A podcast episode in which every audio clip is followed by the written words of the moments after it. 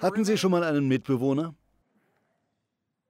Vor Jahren, als ich Student war, in Tulsa, Oklahoma, hatte ich buchstäblich kein Geld. Meine Haupteinnahmequelle waren Wetten und Mutproben. Ich habe gezockt. Naja, nicht wirklich, weil ich immer wusste, dass ich gewinnen würde. Ich konnte alles essen und von überall runterspringen.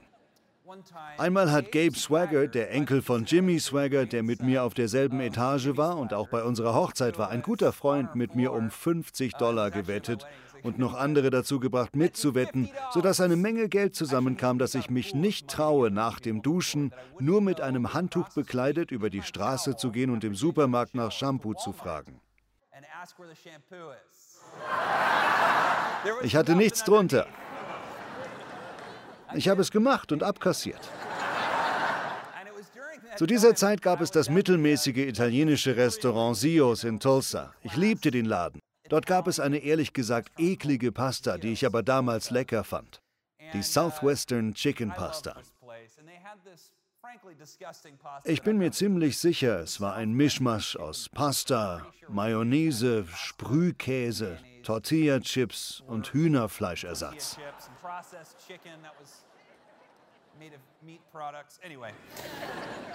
Jedenfalls mochte ich dieses Gericht und war im Restaurant. Als ich es bestellte, sagte der Kellner, du hast dir einen guten Tag für diese Bestellung ausgesucht.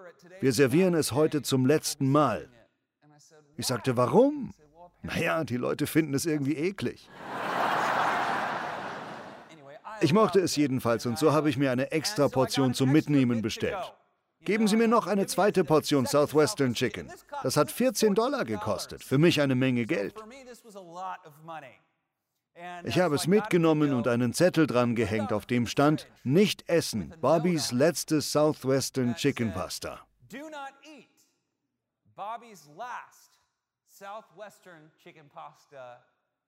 Und dann ging ich in die Vorlesung.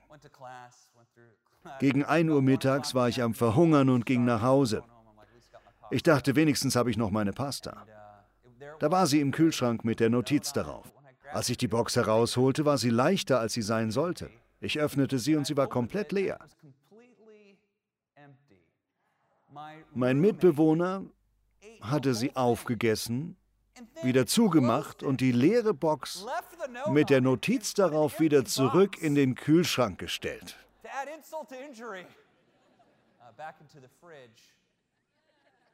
Heute geht es um Vergebung. And, uh,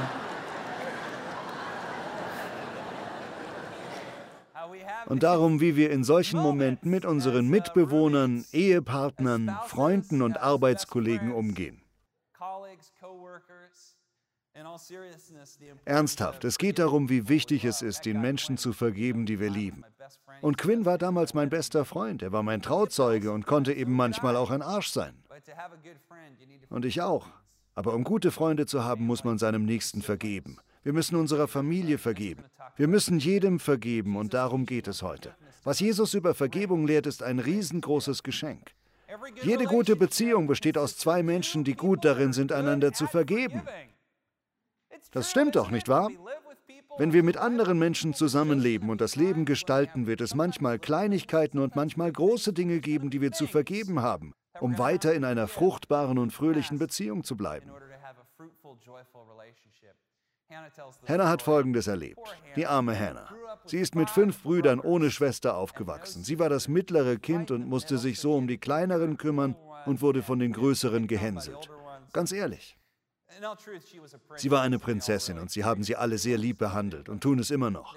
Aber es gab auch solche Momente, wie als sie etwa 14 Jahre alt war und sie hatte auch nicht viel Geld. Sie hatte sich ein Kleid gekauft und sie waren unterwegs zu einer Veranstaltung. Es wurden viele Leute erwartet und Hannah hatte ihr Kleid in die Reinigung gebracht und mit ihrem Taschengeld bezahlt. Sie saß hinten und weil sie sechs Kinder hatten, hatten sie ein riesiges Familienauto, so einen Jugendgruppenbus. Sie saß neben ihrem Bruder Samuel und sie fuhren los. Er hatte eine Tasse Kaffee in der Hand und trank. Sie sagte, Samuel, bleib bitte mit dem Kaffee von meinem Kleid weg. Es war gerade erst in der Reinigung. Und wie ältere Brüder so sind, hält er seine Tasse direkt über ihr Kleid und meint, oh, oh, oh, oh, oh, was passiert dann wohl? Und genau in dem Moment fahren sie über eine Schwelle und boom, der Kaffee schwappt über die arme Hannah.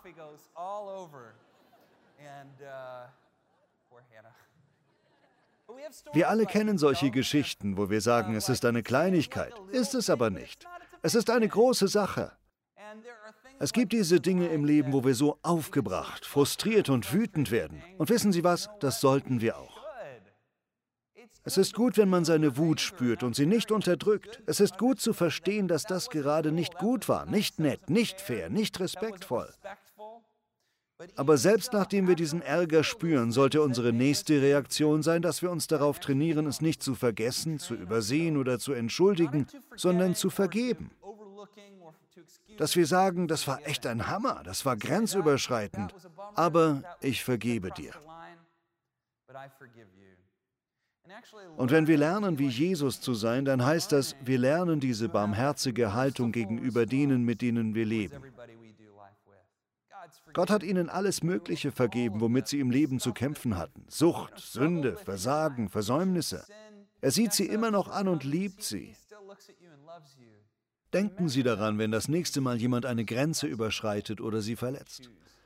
Entscheiden Sie sich zu vergeben. So etwas wie einfache Beziehungen gibt es nicht. Wussten Sie das? Es gibt keine einfachen Freundschaften.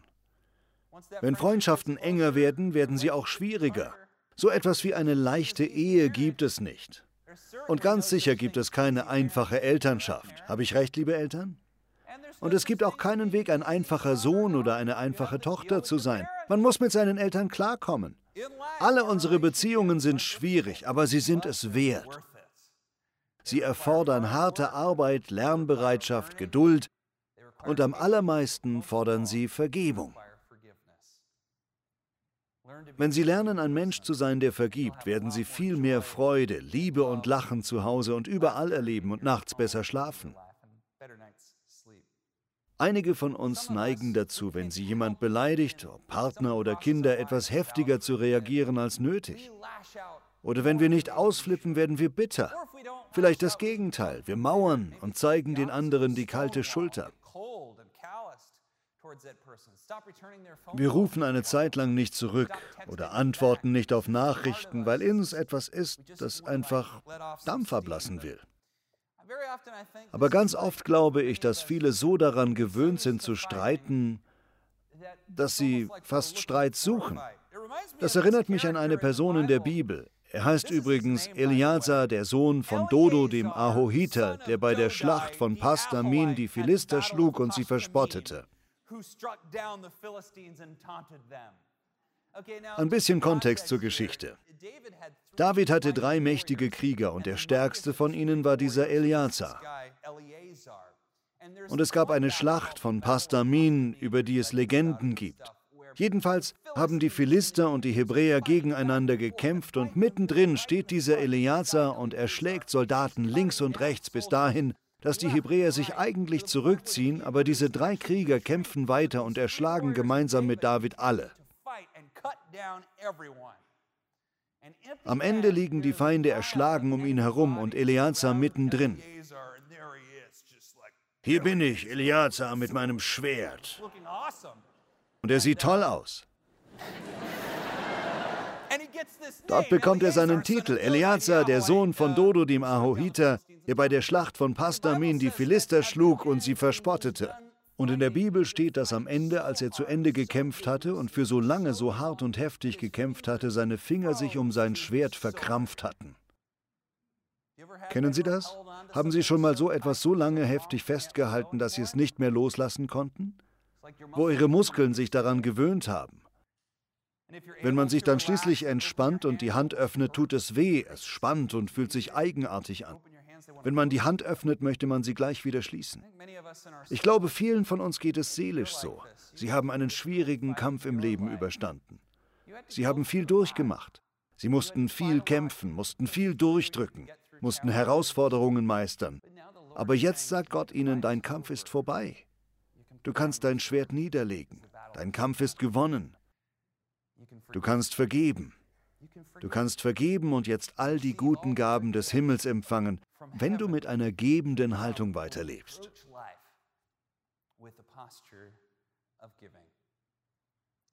Vergebung. Vergebung ist großzügig, nicht wahr? Das sagt das Wort schon. Vergeben. Sie müssen nicht vergeben. Niemand kann Ihre Vergebung einfordern. Wussten Sie das?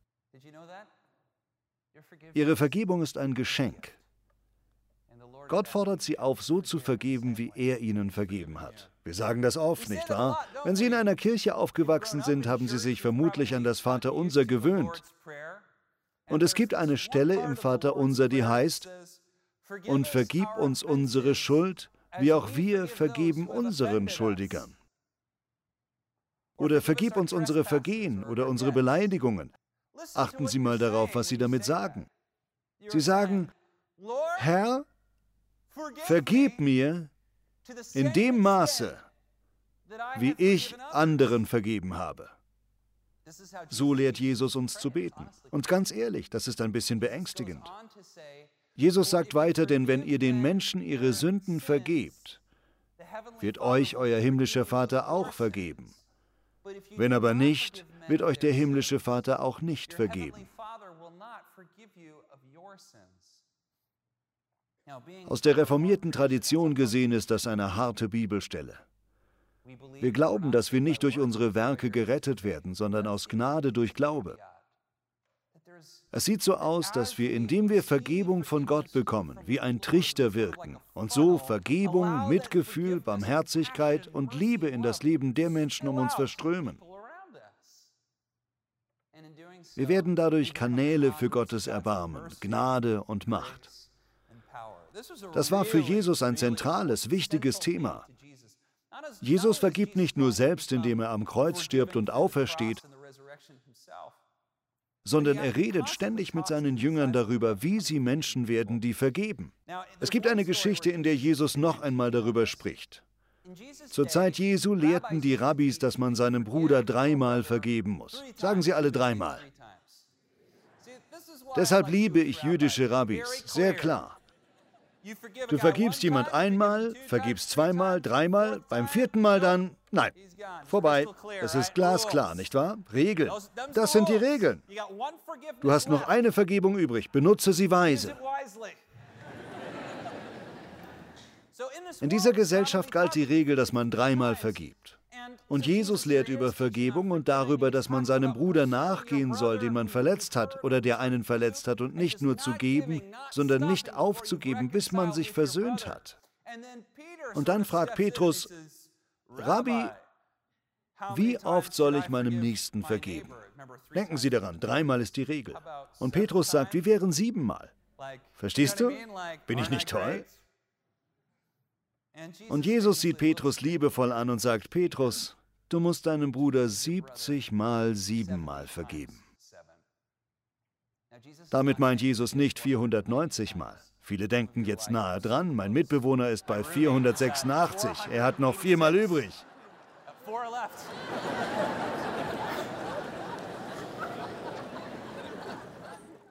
Siebzig mal siebenmal heißt einfach, mach es immer. Vergib immer weiter. Hör nie, nie, nie auf zu vergeben. Warum? Weil es gut für dich ist. Es ist so ein Geschenk für einen selbst. Wenn Jesus über 70 mal 7 mal spricht und auf rabbinische Weise zum Ausdruck bringt, dass man einfach immer vergeben soll, egal was passiert, da fragen die Leute, die ihm zuhören, im Ernst? Ich bin doch kein Fußabtreter. Ich lasse mich doch nicht herumschubsen. Wenn ich das ständig mache, werde ich misshandelt und benutzt. Keiner wird meine Grenzen achten. Alle werden mich ausnutzen. Da erzählt Jesus direkt diese Geschichte und sagt, das Reich der Himmel ist wie ein Knecht, dem seine hohen Schulden erlassen wurden. In diesem Gleichnis erzählt Jesus von einem König. Und dieser König sieht seine Bücher durch und treibt Schulden ein von denen, die sich Geld bei ihm geliehen haben. Und dann gibt es einen Knecht, der ihm 10.000 Talente schuldet. Ein Talent sind 6.000 Denare. Für alle Buchhalter hier ein Denar ist etwa ein Tageslohn. Damit entspricht ein Talent etwa 20 Jahren Arbeit. Dieser Knecht schuldet dem König 10.000 Talente. Zudem, wenn man das auf Griechisch liest, liest man die damals auf Griechisch höchste bekannte Zahl Myriade. Das heißt 10.000. Und wir haben im Englischen auch ein Wort für die höchste Zahl. Google. Google ist eine 1 mit 100 Nullen. Ich schweife ab.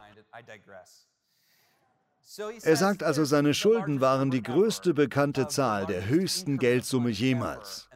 Man könnte genauso gut auch eine Trillion Dollar einsetzen. Einfach unendlich viel. Millionen, Millionen und Abermillionen Dollar.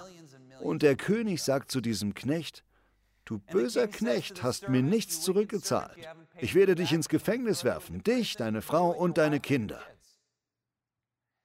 Da fällt der Mann auf die Knie und bettelt den König an, gib mir nur etwas mehr Zeit.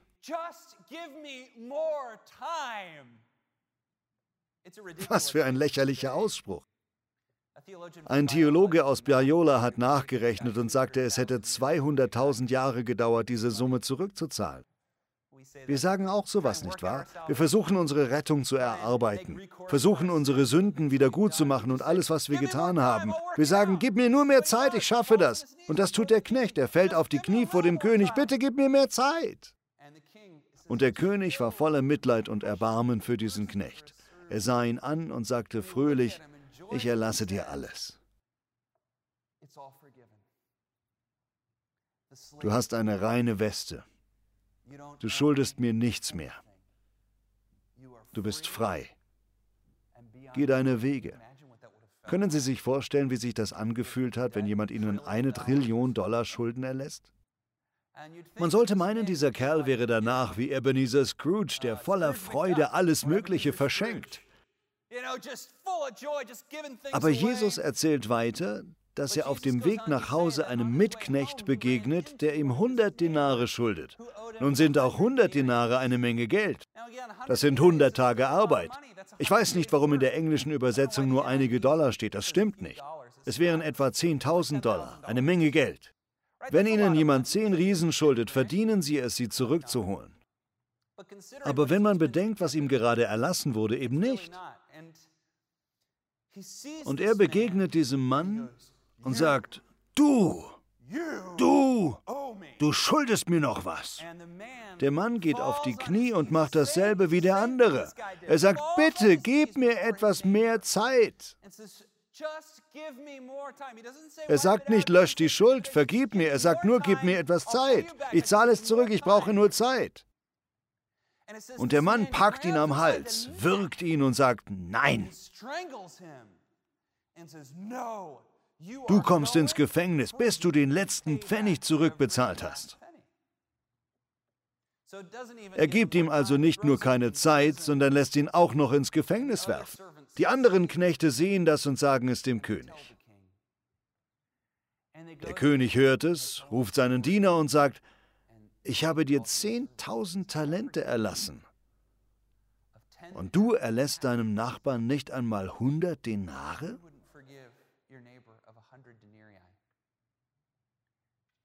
Dann wirft er ihn ins Gefängnis. Dann sagt Jesus, und so wird mein Vater auch euch behandeln, wenn ihr nicht euren Brüdern und Schwestern vergebt. Das ist hart, oder? Was uns entgeht, wenn Jesus das sagt, ist, dass es sehr wohl eine Strafe gibt, wenn wir nicht vergeben und dass Gott uns so behandeln wird wie jeden Sünder. Wenn wir vor Gott kommen mit dieser riesigen Schuld, mit allem, was uns passiert ist, und wir bitten um Vergebung, dann wäscht er uns rein. Er hat ihnen vergeben. Er hat ihnen alles vergeben, was sie je getan haben, alles, was ihnen angetan wurde. Er nennt sie gesegnet, er spricht ihnen Herrschaft zu und öffnet die Fenster des Himmels, um seinen Segen über sie auszugießen. Und er schüttet nur Gutes über sie aus, sonst nichts. Gott tut so viel für sie. Da sollten Sie nicht eine Sekunde damit verschwenden, beleidigt zu sein, nicht zu vergeben oder zu grollen. Er hat uns vergeben. Er liebt uns. Das Leben ist zu gut, um bitter zu sein und am Zorn gegen andere festzuhalten, die Wut zu behalten oder jemand über seine Vergangenheit zu definieren. Heute vergeben wir. Und wenn wir vergeben, öffnen wir uns damit für Heilung, Freude, Wohlstand, Leben, gute Beziehungen und Glück. Das ist das Umfeld, das durch Vergebung entsteht. Sie sagen vielleicht, Bobby, du verstehst nicht, was mir angetan wurde. Du verstehst nicht, was sie mir angetan hat und was für eine schreckliche Einstellung sie hat und wie sie es getan hat.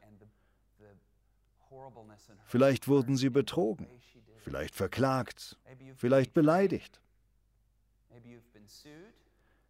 Ihre Geschichte hat sie geprägt. Sie haben gelernt, wie Eleazar stark zu sein, zu kämpfen und alle Feinde zu schlagen. Aber da sind keine Feinde mehr.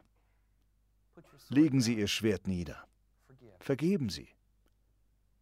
Gott hat Ihnen vergeben und er wird Ihnen weiter vergeben. Vergeben Sie Ihrem Nächsten 70 mal siebenmal. Vergebe ich den Leuten? Absolut. Nicht, weil sie es verdienen. Tun sie nicht.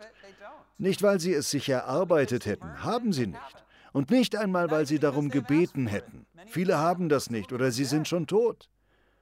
Sie können ihnen trotzdem vergeben. Einige von uns missverstehen, was Vergebung heißt. Deshalb klingt das für sie schmerzhaft, so als müssten wir so tun, als wäre nichts Schlimmes geschehen, und das stimmt überhaupt nicht. Ich habe vor Jahren mit meinem Mentor, der auch Therapeut ist, darüber gesprochen, Bill Gauthier, ein christlicher Therapeut für Pastoren. Ich erzähle das mit seiner Erlaubnis. Es gibt ein paar Punkte, was Vergebung nicht ist, bevor wir darüber reden, was Vergebung ist. Erstens, vergeben heißt nicht erklären. Man sieht nicht hin und sagt, na ja, mein Vater hat sein Bestes versucht oder mein Mann, meine Frau. Sie haben ihr Bestes versucht oder da ging es ihr nicht gut, sie hatte echt zu kämpfen. Das ist es nicht.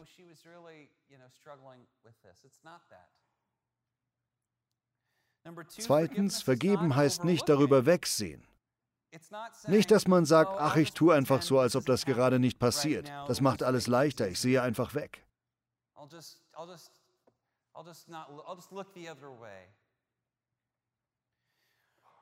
Und Vergebung, das ist am wichtigsten, Vergebung heißt nicht vergessen. Vergessen ist das Schlimmste, was man tun kann, wenn man verletzt wurde. Sie können sowieso nicht vergessen.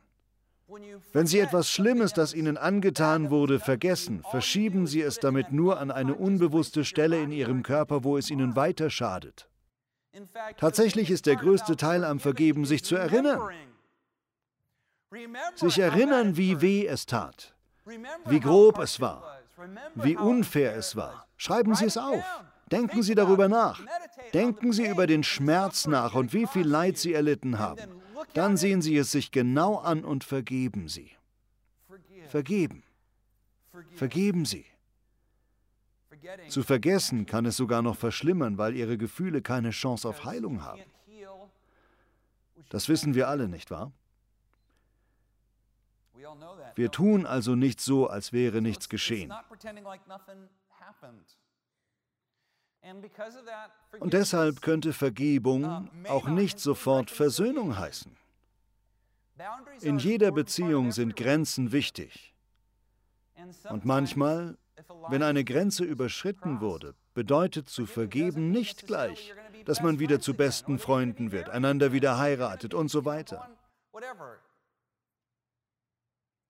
Eine Versöhnung kommt also nicht immer zustande, weil eben Grenzen auch wichtig sind. Wussten Sie, dass heilig auch abgesondert bedeutet? Ein anderes Wort für heilig ist auch einzigartig. Sie sind ein einzigartiger Mensch und haben das Recht, zu einigen Dingen Nein zu sagen, um wirklich Sie selbst zu sein. Und am wichtigsten, Vergebung ist ein Prozess. Gott kann sofort und über Nacht vergeben, weil er Gott ist. Sie sind nicht Gott und ich auch nicht. Vergebung braucht Zeit. Je schlimmer der Schmerz war, umso länger braucht es vielleicht zu vergeben. Seien Sie also geduldig mit sich selbst, aber gehen Sie weiter auf dem Weg, dem Menschen zu vergeben, der Sie verletzt hat. Sie fragen jetzt, Bobby, du hast gesagt, was Vergebung alles nicht ist. Was ist sie denn nun? Vergebung heißt, Gott die Rechtsprechung zu überlassen. Vergebung heißt zu sagen, dieser Mensch hat mich verletzt, eine Grenze überschritten, mich verwundet. aber ich lasse es los. Ich werde es nicht vergessen. Ich werde nicht sagen, es ist schon in Ordnung, aber ich wünsche diesem Menschen das Beste. Ich bete, dass Gott diesen Menschen segnet. Ich bete, dass Gott ihr Herz verändert, so dass sie sein Licht, sein Leben und seine Güte erleben. Und ich werde glauben, dass sie dann besser werden und keinen mehr verletzen werden. Ich lege meine Waffen nieder. Wenn Sie das tun, werden Sie nicht mehr so leicht aufzuregen sein und nicht mehr so schnell wütend werden, wenn Ihr Mann die Klobrille nicht runterklappt. Wenn Sie die großen Dinge vergeben, wird es leichter, die kleinen Dinge zu verzeihen. Unser Schmerz ist wie ein Spinnennetz. Es hängt alles irgendwie zusammen. Wenn man eine kleine Sache anpiekst, die sich anfühlt, als wäre sie nichts Schlimmes, kann es sein, dass das alles aus ihrer Geschichte nach oben bringt und alles fängt an zu wackeln, wie wenn man an ein Spinnennetz stößt. Wenn wir die alten Sachen von vor 20, 30, 40, 50 Jahren vergeben, hilft uns das, heute vergebungsbereiter und mitfühlender zu sein. Liebe Freunde, Sie können Ihrem Nächsten vergeben. Sie können dem Typen vergeben, der Ihnen heute auf dem Parkplatz vor der Kirche Ihren Platz geklaut hat. Wenn wir anderen vergeben, können wir zusehen, wie wir Segen in unser Leben einladen. Ich werde gleich einen Segen über Sie aussprechen. Schließen Sie Ihre Augen, nehmen Sie einen Moment und denken Sie über Ihre schmerzlichen Erlebnisse nach. Ich segne Sie. Jeder Teil Ihres Lebens ist liebenswert und von Gott geliebt. Ihre wütenden Anteile sind von Gott geliebt und liebenswert. Sie dürfen diesen Zorn, die Frustration und den Schmerz fühlen. Das sollen sie auch. Ihnen wurde Unrecht getan. Sie haben viel durchgemacht. Aber heute fordert der Herr sie auf, nicht zu vergessen, aber zu vergeben. Also vergeben sie. Heute ruft Gott sie dazu auf, zu vergeben, zu segnen und in ein neues Leben einzutreten. Herr, ich bitte dich im Namen Jesu, jede Kette zu sprengen. Erneuere du die Herzen und Gesinnungen von jedem, der jetzt meine Stimme hört. Danke, dass du uns liebst und vergeben hast. Danke für dein Erbarmen und dein Mitgefühl. Im Namen Jesu. Amen.